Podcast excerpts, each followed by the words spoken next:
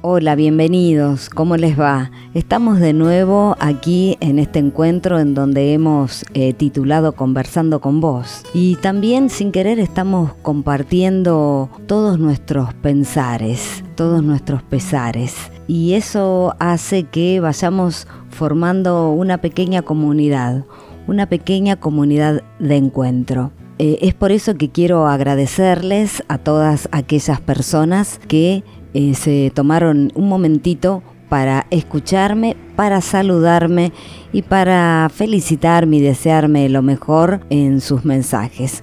Muy agradecida por eso. Eh, les comento que me pueden encontrar también en una página de Facebook, Conversando con vos, Miriam Bustamante. Allí eh, hacemos nuestros comentarios, opiniones y también te podés enterar de las eh, novedades de nuestro programa, también de los próximos programas. Muchas gracias. Y en este segundo capítulo que titulamos Ensayando un grito de gol, que algunos lo pueden estar mirando por pantalla, pero para los que no, los que escuchan por radio, eh, lo mencionamos, ensayando este grito de gol, en donde vamos a tener eh, algunos fanáticos de fútbol, eh, fanáticos, hinchas, jugadores o como yo, que a veces miramos un partido desde nuestra casa eh, cómodamente. Entonces, ensayando este grito de gol. Hoy por hoy se nos está prohibiendo, a partir de este, esta pandemia que estamos viviendo, eh, varias cosas. Se nos está prohibiendo y nosotros quedamos como mm, encerrados. Pero es a propósito el, la palabra grito. A mí me resuena grito. Por eso de ensayar el grito. El grito de gol el grito de gol de una enfermera, de un enfermero en un sanatorio, el grito de gol de un médico tratando de salvar una vida, el grito de una madre pariendo, el grito de un niño, de un adolescente tratando de hacer las tareas, tratando de participar en esa escuela virtual, tratando de entender lo que la maestra, la profe del otro lado, y ahí está el grito de la maestra, de la profe, ensayando una escuela, una nueva escuela, ensayando un nuevo sanatorio, ensayando también una nueva creencia para el que cree y necesita, por ejemplo, participar de una misa, ensayando ese grito desde la casa y rezar desde la casa. ¿Por qué no inventarse una cancha en la mesa de nuestro comedor y cuando alguien hace un gol gritarlo? A ver, la invitación es, levantemos las ventanas, si podemos salir un poquito al patio,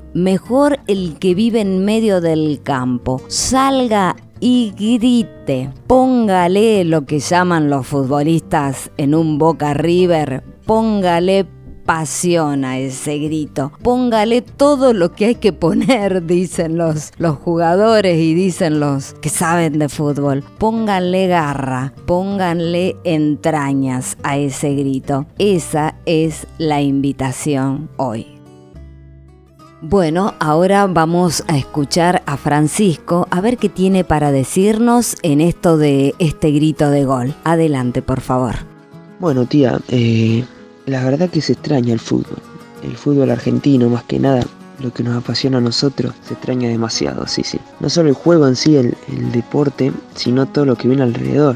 Eh, ya sea los hinchas, las juntadas con amigos, a ver los partidos, estar pendiente del resultado de tu equipo, los programas deportivos analizando y haciendo un repaso general. Cuando termina la fecha, sí, se extraña todo eso. Y bueno, esperemos mientras tanto su regreso, que ojalá sea lo más pronto posible, obviamente cumpliendo con todos los protocolos sanitarios correspondientes, pero bueno, si se pudo lograr la vuelta del fútbol en otros países, no veo por qué no acá en Argentina, cumpliendo obviamente con, lo que dije anteriormente, con los protocolos eh, sanitarios correspondientes y todo eso. Y bueno, estaremos esperando acá. Mientras tanto, eh, gracias a Dios, ahora últimamente se han, vuelto a entrenar los equipos. Esperemos que, no sé, a lo mejor a fines de septiembre, por ahí, dicen, están viendo esas fechas para, para la renovación del campeonato.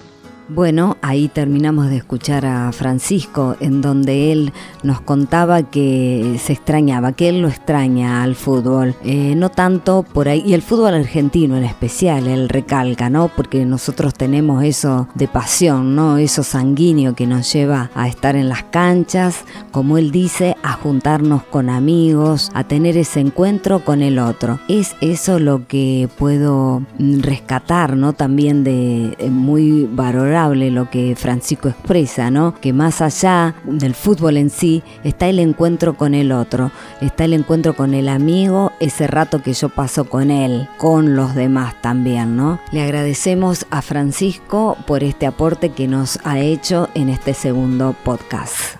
Bueno, lo que terminamos de escuchar recién fue grabado el día 12 de agosto. Hoy estamos terminando de grabar este podcast, eh, hoy 5 de septiembre. Digo esto y hago esta aclaración porque en este tema que yo elegí hace 14 días pensando en este grito de gol y pensando en los futboleros. Y en la familia pensé en ese momento tenemos algunos. Uno es Francisco, al que acabamos de escuchar, y otro es su papá, que ese día Marcelo no me había alcanzado su, su grabación, su mensaje de WhatsApp. Y bueno, eh, dije, no, total, tenemos tiempo para grabarlo. Entonces él unos días después me manda su grabación. Y en este devenir de la vida es que el día 26 de agosto Marcelo parte a la casa del padre y queda sin editar el podcast. Hola Emilia, ¿cómo estás?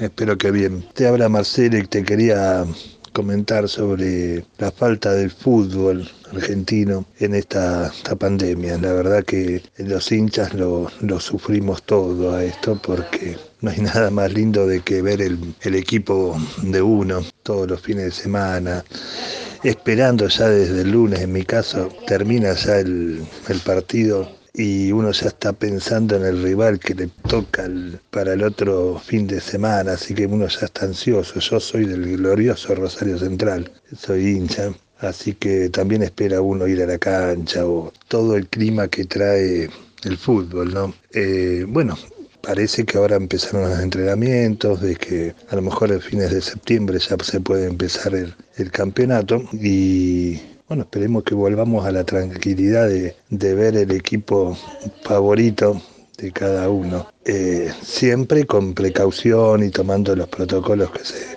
que se puedan, ¿no?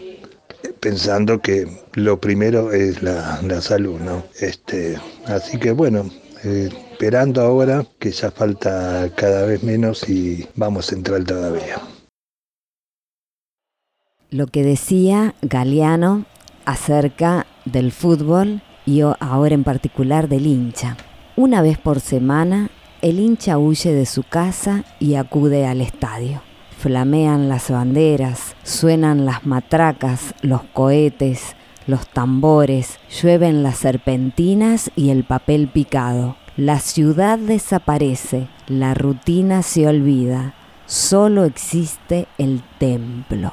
En este espacio sagrado, la única religión que no tiene ateos exhibe a sus divinidades. Aunque el hincha puede contemplar el milagro más cómodamente en la pantalla de la tele, prefiere emprender la peregrinación hacia este lugar donde puede ver en carne y hueso a sus ángeles batiéndose a duelo contra los demonios de turno. Aquí el hincha agita el pañuelo, traga saliva, glup, traga veneno, se come la gorra, susurra plegarias y maldiciones, y de pronto se rompe la garganta en una ovación y salta como pulga abrazando al desconocido que grita el gol a su lado. Mientras dura la misa pagana, el hincha es muchos. Con miles de devotos comparte la certeza de que somos los mejores. Todos los árbitros están vendidos. Todos los rivales son tramposos. Rara vez el hincha dice, hoy juega mi club. Más bien dice, hoy jugamos nosotros. Bien sabe este jugador número 12 que es él quien sopla los vientos de fervor que empujan la pelota cuando ella se duerme. Como bien saben los otros 11 jugadores que jugar sin hinchada es como bailar sin música. Cuando el partido concluye, el hincha, que no se ha movido de la tribuna, celebra su victoria. ¡Qué goleada les hicimos! ¡Qué paliza les dimos! O llora su derrota. Otra vez nos estafaron.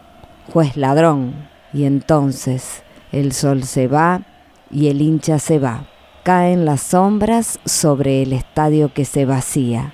En las gradas de cemento arden aquí y allá algunas hogueras de fuego audaz, mientras se van apagando las luces y las voces. El estadio se queda solo y también el hincha regresa a su soledad, yo que ha sido nosotros. El hincha se aleja, se dispersa, se pierde y el domingo es melancólico como un miércoles de ceniza después de la muerte del carnaval.